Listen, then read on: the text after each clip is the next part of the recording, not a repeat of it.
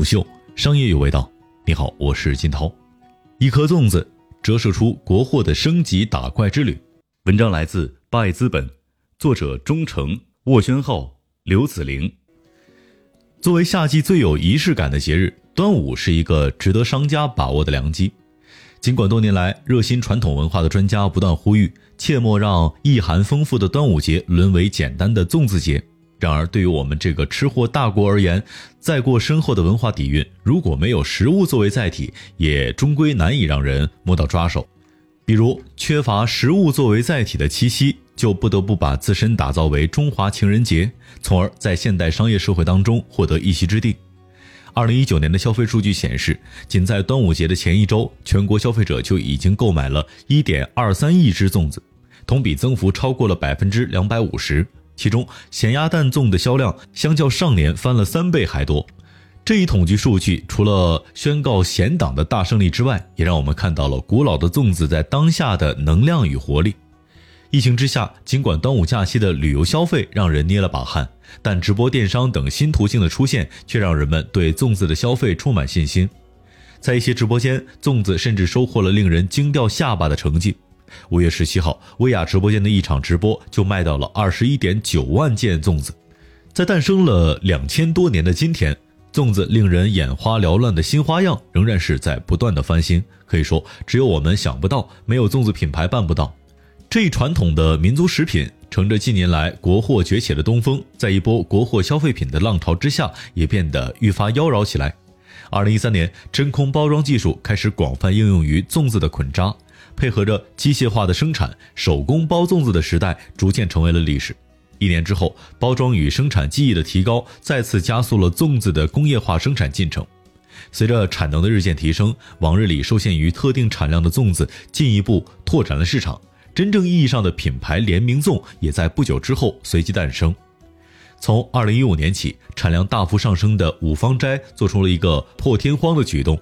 和漫威、迪士尼联名。推出五芳斋美国队长三与五芳斋迪士尼两款跨界粽子礼盒，今日为我们所熟知的联名粽子由此进入到了一个新的阶段。品牌之间的合作模式从一方提供品牌，一方接受委托加工制作的单一方式，升级为了双方共同露出品牌，从产品到包装展开多维合作的方式。在二零一五年开启的粽子联名的模式，就由此迈入了一个新的时代。在国潮崛起的时代，乘风破浪。从某种意义上讲，粽子已经成为了颇能体现中国特色的国产消费品新载体。出于多种的原因，粽子赢得了国内外品牌方的青睐，成为了这波国潮当中的生力军。作为一种传统民族食品，粽子天然具有着文化属性。品牌推出粽子，便在无形当中具有了弘扬传统文化的意味。一些具有雄厚历史积淀的机构和品牌，也因此乐于在端午推出别出心裁的自家好粽。二零一九年，故宫就曾经推出了“冰窖来了”系列粽子礼盒，礼盒的设计启发于故宫馆藏文物乾隆御制宫廷珐琅冰箱。借助这款粽子礼盒。故宫不仅为公众普及了紫禁城冬季驻冰、夏季采冰的历史知识，也顺带把故宫自有的冰窖餐厅拉出来宣传了一把，可谓是一举三得。而对于国外品牌而言，端午时期的粽子又是一个讨巧的抓手，借助在具象化的粽子身上做文章，外国品牌得以在中国市场找到切入点，和中华大地上的消费者发生深度的连结，接上地气儿。自二零一零年开始。外国品牌绿色美人鱼就开始在端午节定期推出新冰粽。这一做成粽子形状的甜点，虽然在口味上褒贬不一，然而却开启了外国品牌制作粽子的先河。由于在品牌层面所具备的延展性和可塑性，粽子也在近年来成为了国货新品牌的宠溺，成为了国货品牌跨界联名的试验田。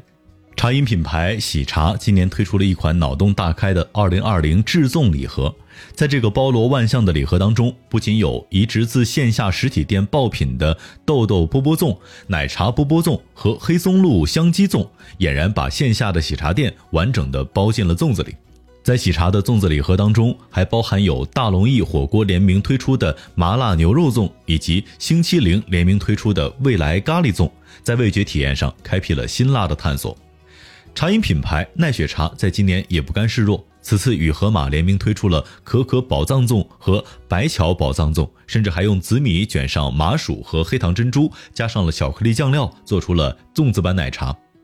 高汤粽子、松露粽子、奶茶粽子，各个品牌在粽子的原料层面可以说是绞尽脑汁，共同把花样玩出了一个新高度。在这个万物皆可联名的时代，雪糕品牌钟薛高、酸奶品牌乐纯、零食品牌卫龙等一些原本与粽子并无过多关联的品牌，也趁着端午节的时期推出了一批脑洞大开的产品。有些产品与其说是联名粽子，不如说是带有粽子概念的迷离产品。从某种意义上讲，近年来粽子的活跃正反映了国货的活跃。端午节粽子的活力，其实是国内品牌旺盛的活力在特定节假日当中的一个具体表征。粽子背后值得赞许和称道的，其实是我们欣欣向荣的国货。随着与国际市场的接轨，质量参差不齐的国货一度在外国商品的冲击当中败下阵来。在国货颓靡许久之后的二零一五年，赴日购买马桶盖一事触发了国货的痛点，引发了全民讨论。重振国货甚至一度成为了当年两会的议题。从二零一五年重振国货的呼吁，到二零一八年由李宁所引发的国潮，经过国人多年的努力，国货已经逐渐实现了逆袭。正如二零一九新国货白皮书所言。今天买国货、用国货、晒国货，在国人的生活当中流行，并逐渐成为有个性、有品位、有情怀的象征。二零二零年六幺八天猫的数据也显示，开卖第一天有超过三万七千个中国品牌成交额，同比去年至少增长百分之百。不论是六幺八中表现亮眼的中华老字号系列产品，还是端午节花样百出的粽子，其实都是国货崛起的注脚，是理解中国发展不可或缺的组成部分。日本前首相中曾根康弘曾说，在国际外交当中，我的左脸写着丰田，右脸写着索尼。上世纪经济如日中天的日本，凭借其优质的产品傲视全球，寿司、拉面等国民食品也随着日本国力的提升，在世界范围内广为流行，成就了无数经典的品牌营销范例。在二零二零年的中国，相信类似的故事还会继续。随着国货的进一步发展，一个左手端着粽子，右手托着月饼的时代，也许会在不远的未来到来。虎嗅商业有味道。我是金涛，四点水的涛，下期见。虎嗅，商业有味道。本节目由喜马拉雅、虎嗅网联合制作播出，欢迎下载虎嗅 APP，关注虎嗅公众号，查看音频文字版。